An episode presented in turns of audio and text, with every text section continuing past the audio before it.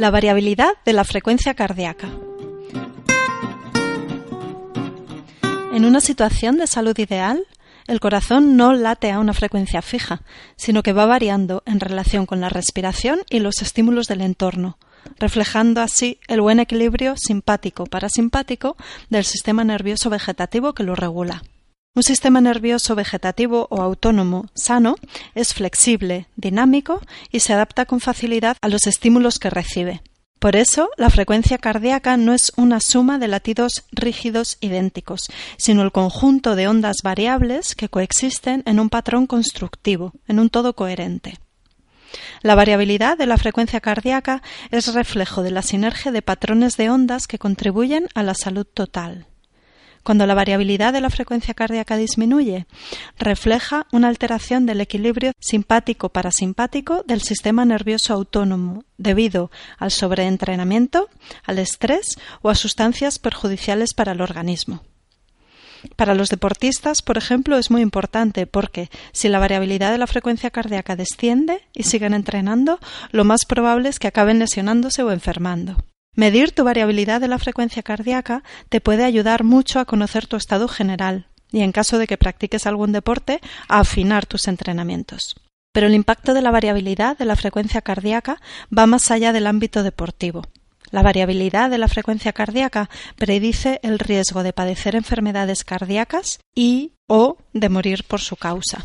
Cuando la variabilidad de la frecuencia cardíaca es baja, existe una probabilidad considerable de desarrollar en el futuro muerte súbita relacionada con un infarto agudo de miocardio, arritmias graves, empeoramiento de una insuficiencia cardíaca congestiva, enfermedad cardíaca en personas con diabetes mellitus, arteriosclerosis en adultos jóvenes, resistencia a la insulina, obesidad e hipertensión arterial. Por eso, la variabilidad de la frecuencia cardíaca es una medida fundamental para las personas que padecen enfermedades cardiovasculares. Pero no solo es un dato indicador del estado de salud y un valor predictivo de riesgo. La buena noticia es que podemos utilizar la variabilidad de la frecuencia cardíaca en nuestro propio beneficio. Se ha visto que la mejora de la variabilidad de la frecuencia cardíaca ayuda a mejorar la salud cardiovascular y reducir las enfermedades relacionadas con el sistema nervioso autónomo, lo que se traduce en una mejor salud y mayor calidad de vida. Aquí tienes siete formas de mejorar la variabilidad de tu frecuencia cardíaca.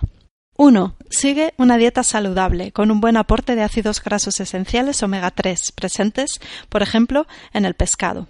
2. Descansa, duerme bien.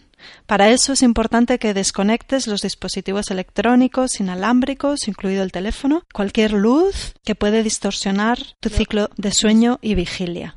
3. Si eres fumador, intenta volver a ingresar en el club de los no fumadores. 4. Evita determinados medicamentos como los antihistamínicos y los antidepresivos tricíclicos, porque descienden mucho la variabilidad de la frecuencia cardíaca. 5. Haz ejercicio moderado a diario. 6. Procura reducir tu nivel de estrés. Y 7. Sigue alguna de las técnicas cuerpo-mente centradas en la respiración, como los ejercicios de respiración abdominal o de coherencia cardíaca, por ejemplo. La respiración centrada ha mostrado tener un efecto muy beneficioso en la variabilidad de la frecuencia cardíaca y con ello en la salud global. Para mantener un perfil saludable de variabilidad de la frecuencia cardíaca, las herramientas más fiables, seguras y potentes son la relajación y la actitud positiva y de agradecimiento ante la vida. Así que no me queda más que darte las gracias por estar escuchando.